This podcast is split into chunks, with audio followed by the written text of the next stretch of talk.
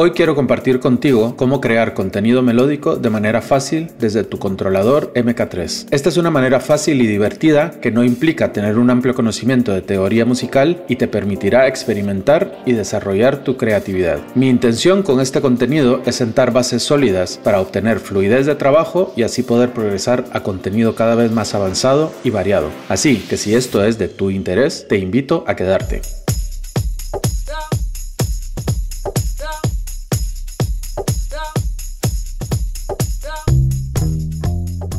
Hola y bienvenidos al episodio número 5 de la serie Machine Basics en español. Mi nombre es Sergio de SLG Productions, una empresa dedicada a compartir conocimiento en español de producción musical y creación de contenido audiovisual. Es un gusto compartir contigo, así que sin más retrasos, entremos de lleno al tema. Configuración. Para generar contenido melódico, haré uso de las funciones de modo de acordes y el modo notas. Tengo ya unos elementos predispuestos en mi bit que me permitirán desarrollar el contenido deseado. A continuación te los describo. En el grupo A tengo cargado un instrumento de Hybrid Keys que será mi base armónica. En el grupo B un bajo de Massive que he desarrollado a partir de la armonía. El grupo C tiene cargado un kit de batería donde he desarrollado un ritmo. Y ya por último, en el grupo D tengo un synth lead de Analog Dreams al que le añadí un delay. Como sé que mi bit está en la tonalidad de La menor, a continuación desde el grupo A presiono el botón de acordes en el controlador MK3 y con la primera perilla en escala selecciono menor. El tipo lo dejo en natural y acordes en armonización.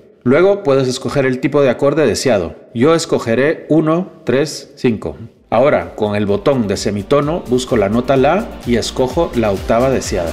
Modo acordes. Ahora que ya tengo mi sesión configurada, empezaré por crear otro patrón de acordes para enseñarte su funcionamiento. Siempre desde el grupo A seleccionado, presiono el botón de patrones y escojo un nuevo pad. Le doy a Restart y empiezo a buscar una progresión de acordes. Al estar en la tonalidad del proyecto, no debo preocuparme de notas que no pertenezcan a la escala, ya que Machine lo hará por mí. Después de varias vueltas y una vez satisfecho, presiono Shift Rec con cuenta y toco mi parte. Modo Notas. Ahora, con el grupo D seleccionado y en modo teclado, vas a presionar el botón de notas. Como verás, ahora los pads no emiten sonido alguno. No te preocupes, es normal. Lo que tienes que hacer es ejecutar desde la franja táctil que se encuentra por encima de los botones de grupos. Pero si deseas incorporar también los pads, tendrás que habilitarlos con el segundo botón, arriba del todo en donde pone Pads On. Verás que es bastante sensible y al pasar el dedo se ilumina el recorrido. Deberás acostumbrarte, pero desde luego es una manera bastante original para poder improvisar. Además, podrás combinar los pads con la franja táctil si así lo deseas, e incluso incorporar funciones como el repetidor de notas, arpegiador y cambiar todos los parámetros disponibles. Podrás manipular, por ejemplo, tipo, ritmo, unidad, secuencias y octavas,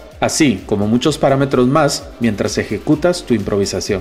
Te aconsejo que le des larga y pruebes diferentes combinaciones y ya satisfecho puedes grabar tus tomas. Una vez que te encuentres a gusto con esta herramienta, también podrás usarla a modo de hacer fills de batería o alguna otra secuencia desde cualquiera de tus grupos o sonidos. Muy bien, hasta aquí con este episodio. Espero que sea útil y además te ayude a descubrir muchas de las funciones dentro de Machine. Si deseas descubrir más contenido de este tipo, te invito a que me sigas en este podcast y visites mi página slgproductions.com donde encontrarás enlaces a mi canal de YouTube, el blog y la escuela online, entre otros. También te sugiero hagas clic en el enlace que te aparece al final de la descripción para obtener tu copia gratuita en PDF de Machine Guía Rápida de Funcionamiento. Un saludo y hasta la próxima.